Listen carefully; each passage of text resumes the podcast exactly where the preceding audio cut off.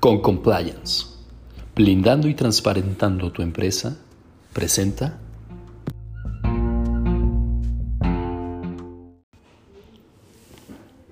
el diseño estratégico y preventivo para la empresa a través de un Compliance Program.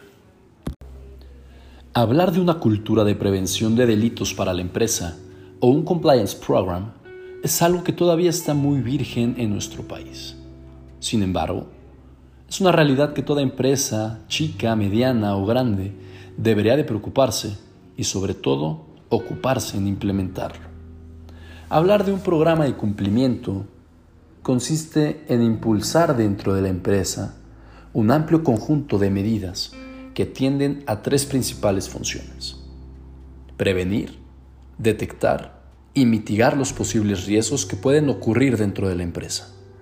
Hablamos entonces de que el compliance es una herramienta de acción que debe ser implementada dentro de cada organización de manera particular, como si estuviéramos haciendo un traje hecho a la medida.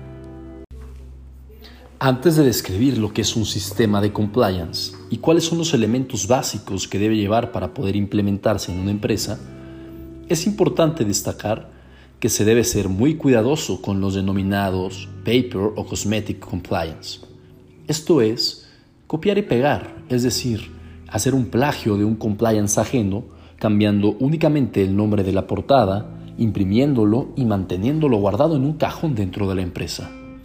El buen gobierno corporativo se ve representado a través de su programa de cumplimiento, por lo que una autorregulación de la empresa, si bien puede ser motivada por la amenaza latente de poder sufrir una sanción penal, lo que también se refleja es la voluntad de la empresa de no querer incurrir en alguna falta o delito. ¿Cuál es entonces la finalidad de un compliance? El sistema de compliance tendrá como objetivo que la empresa sea cumplidora y respetuosa con las normas, es decir, que sea una empresa normativamente responsable y que demuestre de manera proactiva sus valores y su ética más allá de sus obligaciones legales. Aunado a lo anterior, Contar con un programa eficiente de compliance puede ser una atenuante o eximente de responsabilidad cuando la empresa se ve involucrada en un problema penal. ¿Cuáles son las estrategias y los elementos que deben ir integrados dentro de un compliance program? En primer lugar, la selección de los consultores o el consultor. Se debe contratar un consultor que preferiblemente sea abogado penalista cuya experticia vaya enfocado en la prevención de los delitos empresariales. Recordemos que la responsabilidad penal para la persona jurídica es hoy en día una realidad. Por eso es que este consultor debe tener esa primera característica. En segundo lugar, deberá tener un conocimiento de las denominadas normas ISO, que por sus siglas significan International Organization for Standardization y que tenga la habilidad de poder integrar un equipo multidisciplinario. En segundo lugar, la evaluación previa. En esta etapa se deberá estudiar a la empresa con la finalidad de conocerla y saber cuáles son los riesgos latentes que por su naturaleza tiene. Yo recomiendo durante esta etapa emplear el método DAFO, debilidades, amenazas, fortalezas y oportunidades o el método PESTEL, política, economía, tema social, tecnología, ecología y el área legal.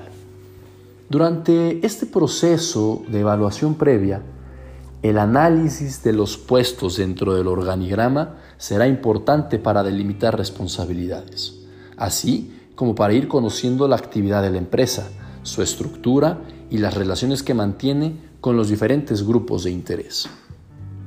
En tercer lugar, el denominado mapa de riesgos. Tener la identificación de los posibles riesgos en que puede incurrir una empresa será de vital importancia.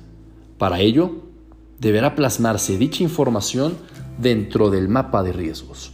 Ahí será en donde vendrá señalado la tipología de posibles delitos que pueden darse por una inobservancia al debido control organizacional. Recomiendo ampliamente emplear una gráfica, así como una matriz de riesgos para ejemplificar con mayor precisión este elemento. Como tercer y cuarto lugar, el código de ética y código de conducta. La persona jurídica tiene además de personalidad algo que se conoce en el mundo corporativo como carácter organizacional.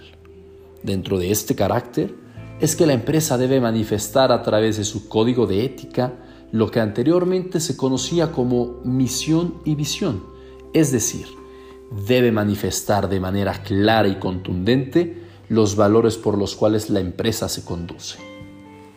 Por su parte, el código de conducta deberá señalar detalladamente los procedimientos, establecer competencias para su cumplimiento y señalar las consecuencias, es decir, las posibles amonestaciones que se aplicarán en caso de incumplimiento.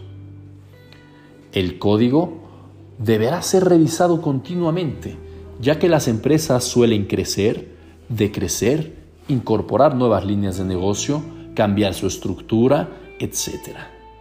Yo recomiendo que la empresa, a través del denominado Welcome Pack, comparta con sus colaboradores los procedimientos más importantes, así como los procesos que cada puesto exige en cuanto un colaborador se incorpore a la empresa. Como quinto elemento, el canal de denuncias. La comunicación es uno de los elementos más importantes dentro de las relaciones humanas así como dentro de las relaciones laborales. Por ello, contar con una herramienta de comunicación eficaz será de vital importancia.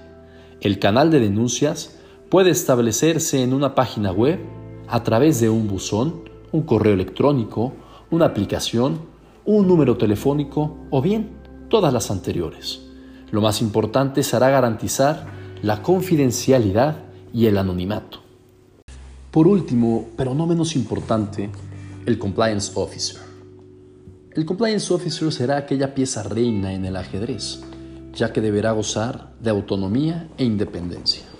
Se podrá, dependiendo del tamaño de la organización, designar a un directivo o al propio administrador. Esto lo recomiendo para cuando las empresas son pequeñas. De igual manera, se podrá establecer un departamento dentro de la empresa en donde un colaborador de ésta quede designado. O bien, la tercera opción es contar con un compliance officer externo. Las características más importantes de un compliance officer deben ser su honestidad, su talento para la detección de riesgos y su compromiso de transmitir la cultura de cumplimiento.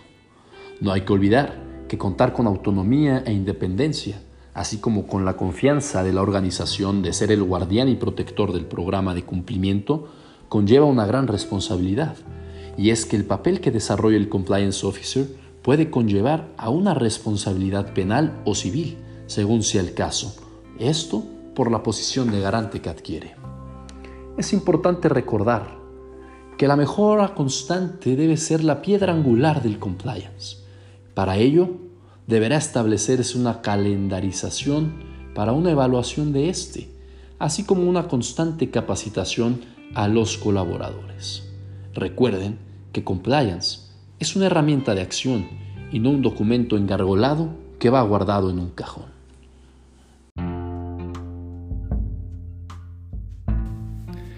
Esto ha sido todo por hoy en Con Compliance, blindando y transparentando tu empresa.